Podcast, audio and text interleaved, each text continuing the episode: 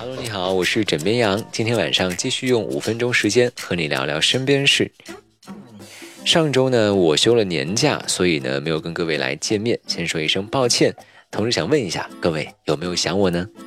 呃，这次我回来之后啊，第一件事儿就先把家里的卫生搞得干干净净的。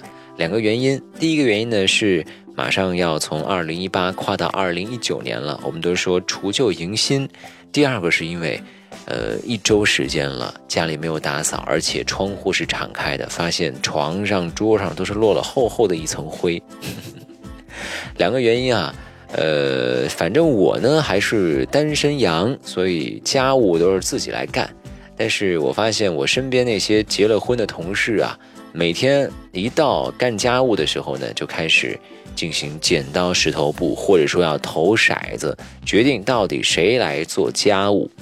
呃，最近呢有一则新闻，也正好说明了在家中的家务问题。什么情况呢？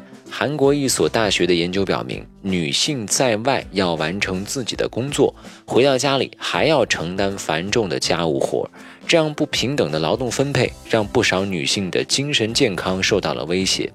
研究还表明呢，女性在下班之后回到家中啊，做家务的平均时间是男性做家务平均时间的。五到七倍，这新闻一出，网友们纷纷表示内容过于真实。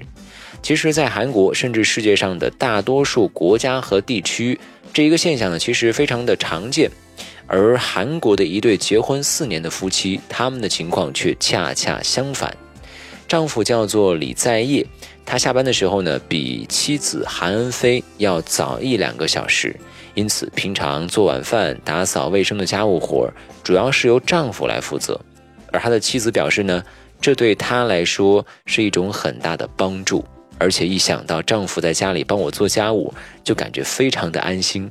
我想起啊，前段时间呢，把德云社变成演唱会的辫子哥哥张云雷，他参加了一档节目，啊，有一个截图就被人扒了出来，截图内容就说了两句话：如果女生不会做家务。我娶你做什么？顿时引起了轩然大波。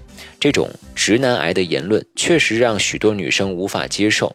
虽然之后有人说这只是某些人断章取义，真实的事实不是这样的。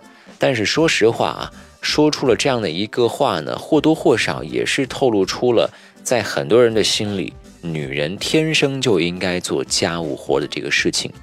呃，确实。现在大伙儿都白天工作，对吧？晚上回到家里就是图一个放松，再加上繁琐的家务，让不少女性长此以往患抑郁症的几率比普通人高出好几倍。而新闻下的网友的留言也说明，平均的分配家务是婚姻生活是否幸福的一个关键指数。啊，这个新闻一出，网友们坐不住了，纷纷就说：“我差的是做家务的时间吗？我差的是一个媳妇儿啊！”还有人说我一个大老爷们儿做家务平均一点五个小时，让我情何以堪呢？嗯，看来这些网友的求生欲啊真的是很强了，也有可能是键盘和遥控器贵的够够的了。但是调侃归调侃，关于家务谁做这个问题，历来就是很多人热议的话题。毕竟每一个人啊都会成家立业，经历这些。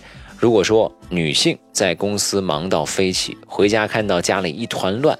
老公这个时候呢，躺在沙发上睡得无比香甜，可能当时有把屋顶掀了的心都有吧。所以两个人成家不容易啊，都应该互相的体谅一下对方。家务也不是必须谁做谁不做，就像一句歌唱的一样，我能想到最浪漫的事，就是和你一起慢慢变老。而这些事情其中就包括了家务。想一想啊，你们两个人一起在家里做饭、洗碗、打扫卫生。何尝不是一种浪漫呢？所以不知道各位对于这个事情你是怎么看的？然后能不能分享一下，在你家里你们家的家务活是怎么分配的呢？或者说今后你成了家，家务活你觉得由谁做呢？都欢迎你在今天节目的评论下方留言分享。好了，今天就先跟你说到这里，喜欢要记得点击订阅。我是枕边羊，明晚见喽，晚安，好梦。